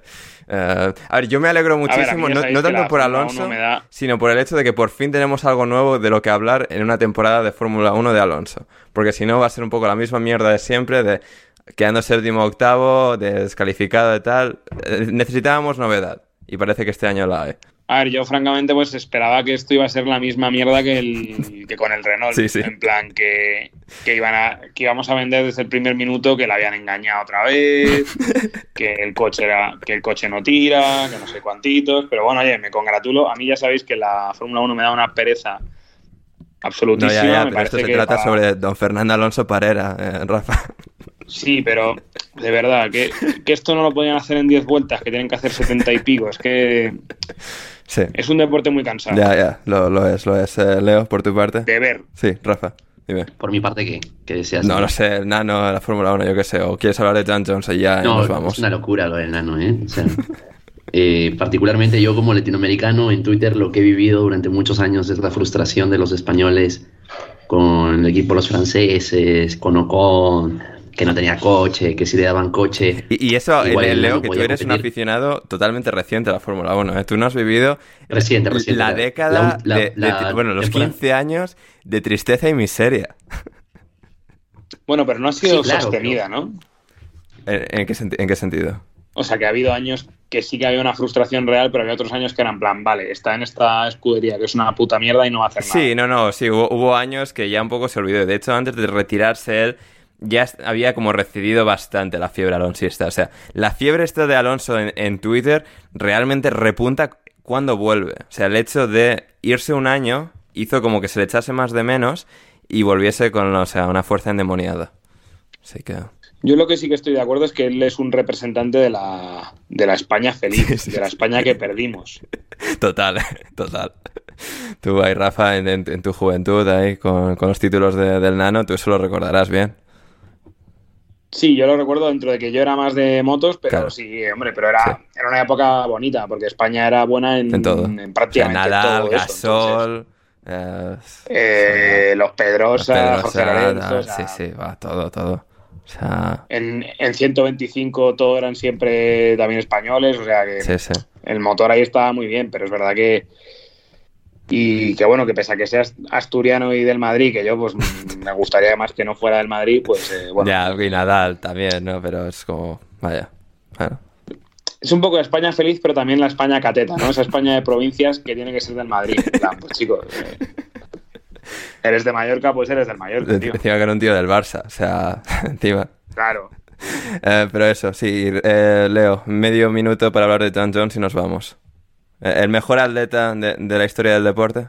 Posiblemente, posiblemente. Y recordando quizás toda esta nostalgia que le ha generado hoy a la población española, el hecho de poder ver al nano competir, o al menos en el podio, con un coche que va a sostener posiblemente ese ritmo, ha sido ver ayer, ver ayer a John Jones después de tres años y medio eh, de baja prácticamente, eh, llegar y en dos minutos vencer al mejor heavyweight disponible en la UFC. Así que ha sido una absoluta locura. Eh, es la confirmación del, del hecho de que John Jones es el mejor de la historia. Efectivamente, efectivamente. Y con esto nos vamos. Esto ha sido todo por eh, alineación indebida hoy. Podéis seguirnos, seguirnos perdón, a todos en, en Twitter, a Rafa en arroba Rafa Pastrana 7, a Leo en arroba Camus 1306 y a Miles Coleman también lo podéis seguir, eh, a nuestro nuevo invitado de hoy en arroba Miles Coleman 92. Todos los links, como siempre, en la descripción. Suscribiros a Patreon, en Spotify, en iVoox, donde sea que nos escuchéis. Dadle a suscribir y no os perderéis ninguna de las publicaciones que eh, tendremos en la próxima semana, en los próximos meses, que ahora